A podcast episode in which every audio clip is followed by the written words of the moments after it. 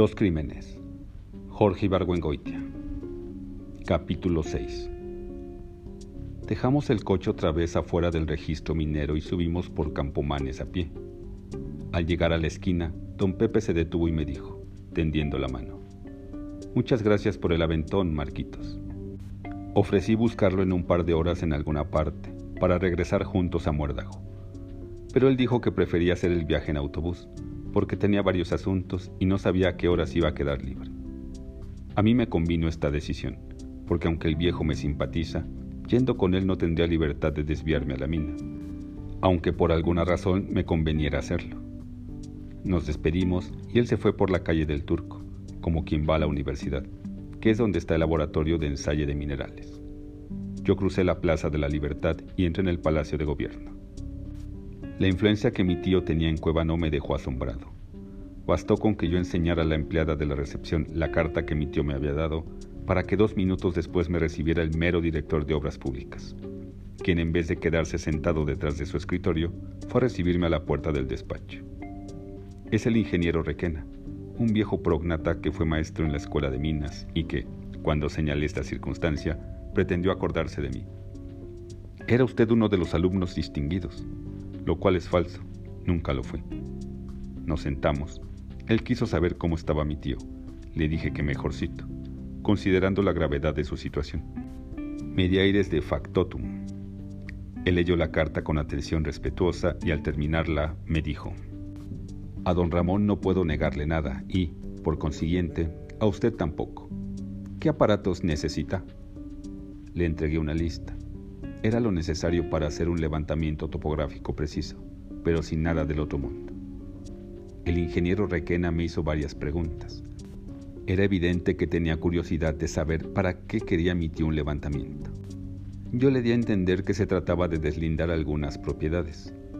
No mencioné ni la mina ni el yacimiento de creolita, porque él sabe perfectamente que para hacer una evaluación correcta de esto último es necesario un sondeo, lo cual sería casi imposible fingir. Mis respuestas, puras mentiras, parecieron satisfactorias al ingeniero Requena, y al final de la entrevista hizo una orden para el almacén y la firmó. Estaba aún felicitándome de lo bien que había yo mentido al ingeniero Requena cuando llegué al almacén a recoger los aparatos y descubrí que el encargado de entregármelos era nada más y nada menos que un tal Malvidio, quien trabajó conmigo en el departamento de planeación. Al principio no me reconoció, porque nunca me había visto sin barbas, pero al ver mi nombre en la orden hizo inmediatamente la conexión. Negro, qué gusto de verte, me dijo. Hice como que me alegraba de verlo y nos dimos un abrazo. Este hijo de la chingada, pensé para mis adentros, es el único que, el día en que aparezcan mis generales en los periódicos, que no ha de tardar, puede saber que Marcos González, alias el negro, que trabajaba en el departamento de planeación y anda prófugo, es el mismo que anda haciendo levantamientos topográficos en el estado de plan de abajo, con aparatos prestados por la Dirección de Obras Públicas. Malvidio, que es pelirrojo y siempre me ha caído mal, me invitó a comer en su casa y yo me negué con firmeza rayana en descortesía. Si me va a delatar, pensé, va a delatarme, vaya o no vaya a su casa. Entonces, prefiero dejarlo resentido y evitarme su compañía. Malvidio quedó resentido, pero de todas maneras hizo que dos mozos cargaran el tránsito, las balizas, los estadales y el tripié hasta el safari. Al despedirlos les di 20 pesos y quedaron muy agradecidos. Yo puse el tránsito en el cofre y lo cerré con llave. Después compré los periódicos de México y fui a leerlos en la flor de Cuébano en donde, entre paréntesis, el café seguía siendo tan malo como cuando yo era estudiante. Vi con alivio que ni la chamuca ni yo aparecíamos en los periódicos, ni tampoco el incendio del globo. Me levanté y fui a pedir una conferencia por larga distancia, a Jerez. Otra vez Ángel Valdés habló con la señorita Medina. ¿Cómo estás? pregunté a la chamuca. Te sigo extrañando. Ten calma. Todo va muy bien. Es cosa de ocho días. Mi tío me entregará entonces el dinero. Yo pasaré por ti y nos iremos juntos a la playa de la media luna. Comprendí de pronto que había dejado a la chamuca cuatro días antes con 61 pesos y que debería estar pasando la pena negra. Hoy mismo te mando dinero, le dije, mil pesos. Ella me lo agradeció. Parecía contenta. Al oír su voz tan directa, tan desprovista de afectación, y compararla con la de Amalia o con la de Lucero, sentí más cariño por ella que nunca, y le dije, Te quiero, dime que me quieres. Te quiero, dijo ella. Nos despedimos. Había colgado el teléfono y estaba a punto de salir de la cabina cuando me llamó la atención un hombre que iba pasando por la calle. ¿Será Pancho? pensé. Algo frío me recorrió el espinazo. Mientras la cajera averiguaba lo que debería cobrarme, fui a la puerta del café y volví a ver al hombre que estaba cruzando la calle. Se parecía a Pancho, en efecto, no más que Pancho era más gordo, según yo lo recordaba. Pagué la conferencia y la cuenta. Regresé a la mesa, recogí los periódicos y salí con ellos al jardín de la Constitución y volví a echarlos en el bote de la basura. Llegué al safari, lo eché a andar y salí de Cuébano. Cuando ya estaba en la carretera comprendí que el susto que me había dado el falso Pancho me había hecho olvidar los mil pesos que iba a mandarle a la chamuca. Había pensado ir a un banco y comprar una orden de pago a nombre de ella, contra la sucursal de Jerez.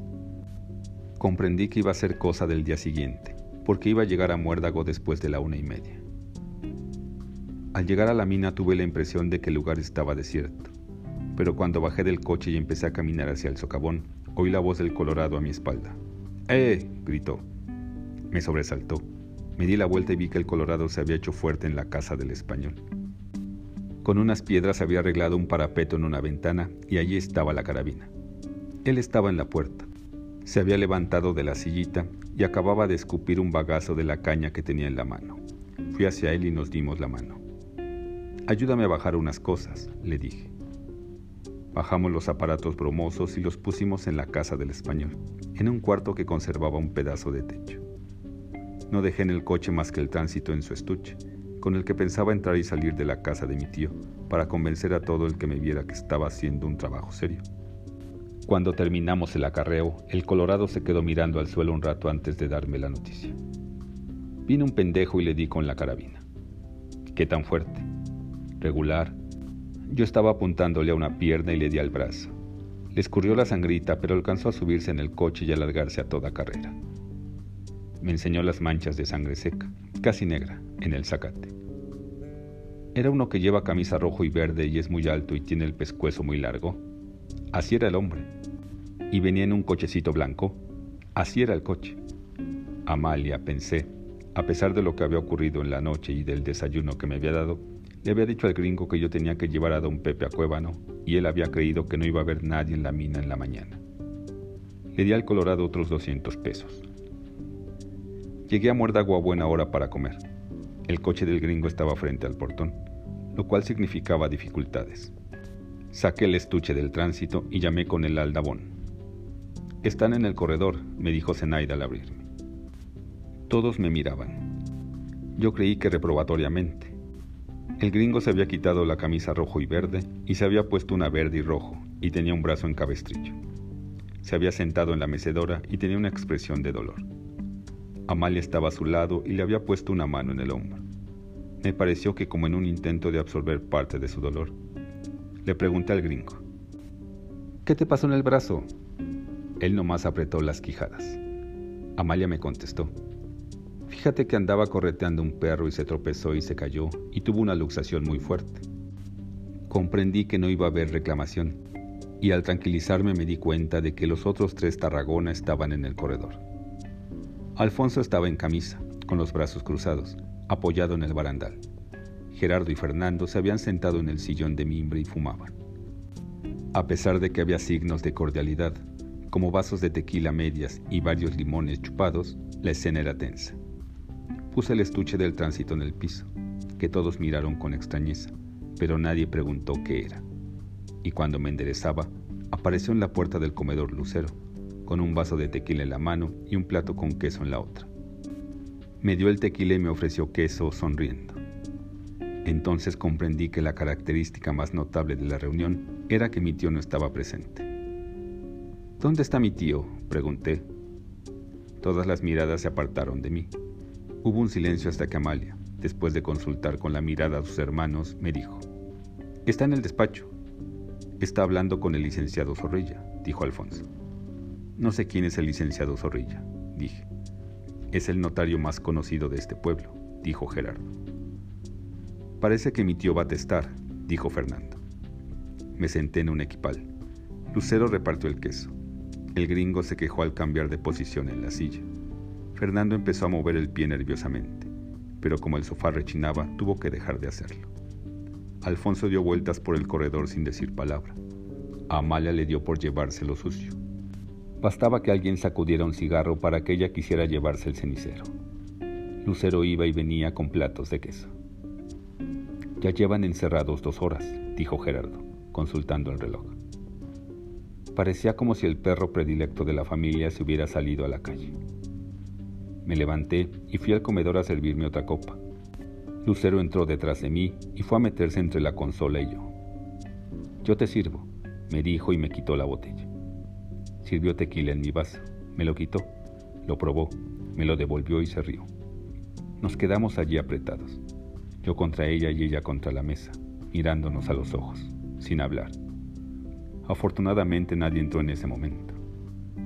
Cuando regresamos al corredor, mi tío salía del despacho en su silla de ruedas empujada por tres hombres de pelo blanco y de traje, corbata y chaleco. Los cuatro se reían del chiste de la hiena. Yo, que conocía las costumbres secretas de mi tío, supuse que habrían estado bebiendo mezcal. El comportamiento jovial de los viejos contrastaba con las sonrisas idénticas que había en las caras de mis cuatro primos. Al verme, mi tío quiso presentarme con sus amigos. Dijo, Este es Marcos, mi otro sobrino, del que ya habíamos estado hablando. Me pareció que algo bueno debió haberles dicho, porque los otros me saludaron con afabilidad. Eran el licenciado Zorrilla, que llevaba un portafolios de cuero, el doctor Canalejas, que tenía bigotes de obregonista. Al tercero ya lo conocía yo, era Paco el del casino.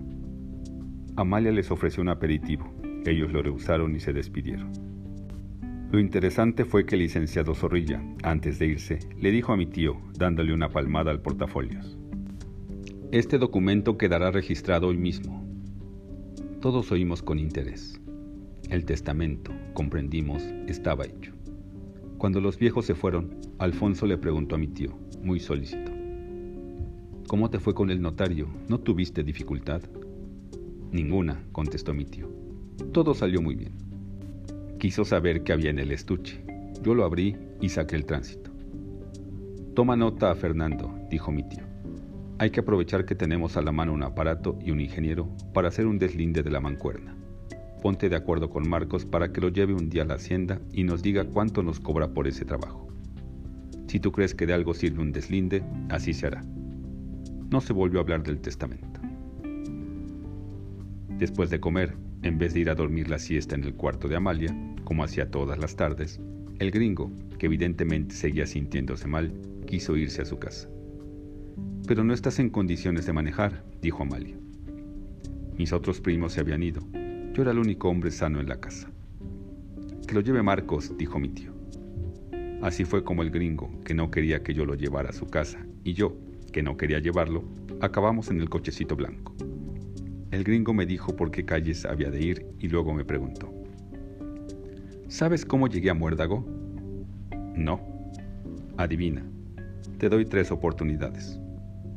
No tengo la menor idea, decliné. Estaba buscando el tesoro de Pancho Villa. ¿De veras? Se necesita ser pendejo, pensé, para buscar el tesoro de Pancho Villa en un lugar por el que nunca pasó Pancho Villa. Sí, Tenía razones para suponer que el tesoro estaba enterrado en una iglesita que está en los comales. ¿Y allí estaba? No. Pero ¿sabes qué fue lo que encontré en Muérdago? Ya te dije que no tengo la menor idea. Encontré a Amalia. Comprendo, dije. Pero no comprendía nada. No hallaba cómo tomar aquella conversación. Cuando llegamos a su casa y nos bajamos del coche, el gringo hizo un gesto con la cabeza y me dijo, ven, Gracias, pero tengo mucho que hacer. Quiero que veas mi colección de armas. Entré en la casa y vi la colección de armas.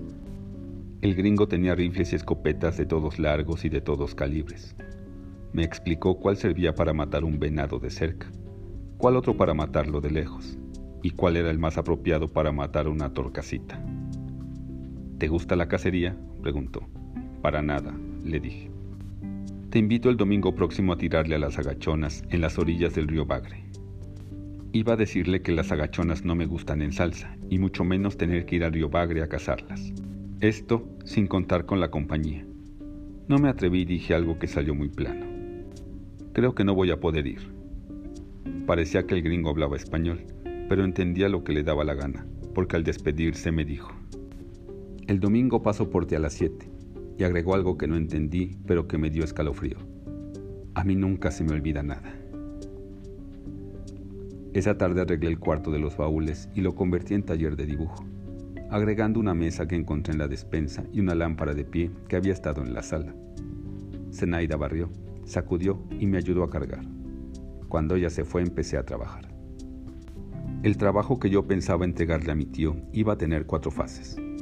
Primera, dibujar sobre el plano aéreo una poligonal. Cuestión de media hora. Segunda, medir los datos de esa poligonal y pasarlos a un registro de campo, un día de trabajo. Tercera, con los datos del registro de campo, dibujar una configuración de la mina La Covadonga y puntos circundantes. Esta configuración resultaría semejante al plano aéreo, pero iba a tener cientos de detalles que no aparecerían en este ni, por supuesto, en la realidad. Tres días de trabajo.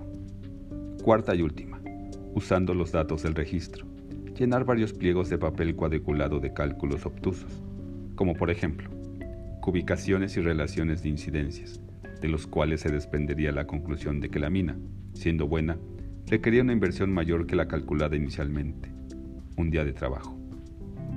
La recomendación final que yo pensaba hacerle a mi tío era de no invertir.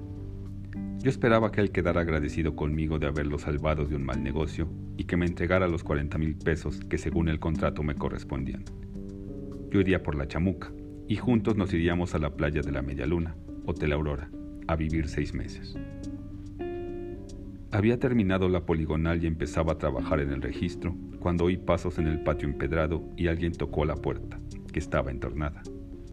Adelante, dije, con la esperanza de que fuera Lucero. Era Alfonso. Detrás de él, en el patio, estaban Gerardo y Fernando. A pesar de verme en la mesa llena de papeles, me preguntó, ¿no estás muy ocupado? Bastante. Pues no importa, deja lo que estás haciendo para otro día, porque tenemos que hablar de algo muy importante. Acompáñanos al California. El bar California es un salón alargado, iluminado por luz verdiosa, que hace que todos los parroquianos parezcan cadáveres. El decorado figura un desierto con cactus, se sienta uno en equipales y en el piso hay las escupideras más pesadas que he visto. Hay también un trío de cancioneros que toca sin descansar. Mis primos pidieron ron con squirt. Gerardo me advirtió. No se te ocurra pedir nada importado, porque te dan gato por liebre. Pedí una cuba. Cuando nos sirvieron, tomamos un trago y, por fin, Alfonso habló. Yo tenía esperanza, dijo, dirigiéndose a mí, para ponerme en antecedentes de que el testamento de mi tío quedara protocolizado, porque tengo una persona de confianza que trabaja en la notaría de Zorrilla, que me hubiera informado hoy mismo qué es lo que dice el texto. Desgraciadamente no fue así, según parece. Lo que pasó esta mañana fue que mi tío escribió con su puño y letra un testamento, lo metió en un sobre y lo lacró. Los otros tres que estaban en el despacho dieron fe de que mi tío había escrito un testamento por su voluntad que estaba en sus cabales cuando lo escribió. Pero tampoco saben lo que dice el texto. En el registro lo único que dice es que el testamento de mi tío está en un sobre lacrado en la caja fuerte del licenciado Zorrilla. Es decir, tomó la palabra Gerardo, que estamos como antes. Sabemos que mi tío ha tomado una determinación, pero no sabemos cuál fue ni tenemos a quién preguntarle. Podemos preguntar a mi tío, dijo Fernando. Los tres me miraban esperando un comentario. Yo busqué una frase que no me comprometiera y como no la encontré, dije, comprendo. Yo te había pedido la vez que platicamos de este asunto, me dijo Gerardo, que apenas tuvieras idea de qué era lo que iba a heredarte mi tío, nos dijeras, para nosotros poder hacer nuestras cuentas. ¿Qué noticias nos tienes? Ninguna, contesté. Mi tío no me ha dicho nada. Alfonso intervino. Vamos a no preocuparnos de lo que te diga mi tío. ¿Cuánto consideras tú que vale tu parte de la herencia? Dínoslo ahora, porque mis hermanos y yo estamos dispuestos a comprártela en este momento. Di un número. fue cuando debí decir 100, 200, 300 mil pesos. Eso hubiera significado uno, dos, tres años en la playa de la Media Luna, Hotel Aurora, con la chamuca.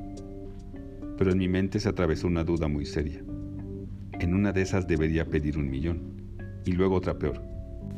Quizá lo que más me convenía era no vender y esperar a que mi tío se muriera. Es decir, razoné como pequeño burgués y eso me paralizó. No sé, dije, tendría que pensarlo. Pues piénsalo esta noche, dijo Alfonso, y nos dices mañana mismo. Es una operación muy sencilla la que tenemos que hacer. Nosotros te entregamos el dinero y tú firmas un papel renunciando a la herencia. Siempre y cuando, dijo Gerardo, el precio que nos des nos parezca razonable. Y teniendo en cuenta, agregó Fernando, de que hay probabilidades de que mi tío no te deje nada. Hasta que Fernando dijo esta frase comprendí que no había ninguna probabilidad de que mi tío no me dejara nada. Si le hubiera habido, pensé, estos tres no estarían aquí sentados enfrente de mí tratando de comprarme la herencia. Cuando regresé a la casa mi tío estaba en el despacho, jugando ajedrez con Lucero, quien evidentemente estaba ganando. Al verme llegar mi tío me miró aliviado y dijo, Qué bueno que regresaste porque quería hablar contigo. Lucero, otro día terminamos esta partida. Por lo pronto, tráele a Marcos una botella de coñac. Lucero puso el tablero en un rincón y salió del despacho. Estuviste con tus primos tomando, dijo mi tío cuando estuvimos solos. ¿Cómo lo sabes? Porque Lucero te vio salir con ellos y porque ahora tienes los ojos separados.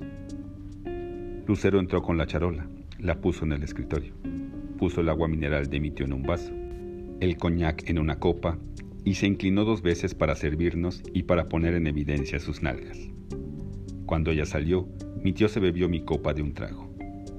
Tenía una sed tremenda, dijo y tendió la copa para que se la volviera a llenar. ¿Por qué no guardas una botella de coñac en la caja fuerte? pregunté. De nada serviría, porque me gusta beber acompañado. Después abrió la caja fuerte Sacó una de las copas sucias y yo bebí en ella. Cuando le pregunté qué era lo muy urgente que quería decirme, me dijo que nada, que no más quería beber. Yo quiero hacerte una pregunta delicada, le dije. Vamos a ver si me da la gana contestártela. Es la siguiente. Mis primos ofrecen comprarme mi parte de la herencia. Poco a poco, ¿cuál parte de la herencia?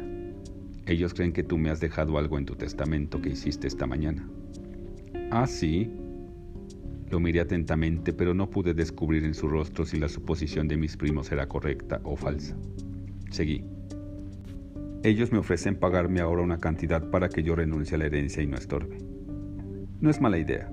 Creo que en el lugar de tus primos yo haría lo mismo. La pregunta que quiero hacerte es doble. Primero, si me conviene vender la herencia. Y segundo, en caso de que me convenga, ¿cuánto debo pedir por ella? Mi tío contestó sin titubear. Te aconsejo que vendas. Pide un precio que a ti te parezca muy alto y haz que te paguen lo más posible. Pero te advierto que cualquier cosa que tus primos te den, saldrás ganando. Yo había temido que aquella conversación fuera dolorosa para mi tío, pero resultó mucho más dolorosa para mí, porque lo que acababa de decirme era que el valor de mi herencia estaba no más en la imaginación de mis primos, porque él no me había dejado nada. Soñé con columnas de números, con nombres de las estaciones de la poligonal y de los puntos pisados, con distancias, azimutes, rumbos magnéticos, etc. Cuando abrí los ojos comprendí que estaba en el cuarto de las cuatas. Tenía mucho calor, en la espalda sobre todo.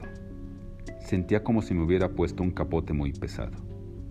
Otra cosa muy rara es que entre mis costillas y el colchón había algo duro, como un brazo, pero no era mi brazo. Unas manos, que no eran las mías, me estaban acariciando el sexo. Alguien empezó a meterme la lengua por la oreja. Alguien se montó en mí. Iba a decir, Lucero, mi amor, cuando comprendí que la que estaba encima era muy pesada. Amalia, mi amor, dije. El beso húmedo que ella me dio me hizo comprender que había acertado.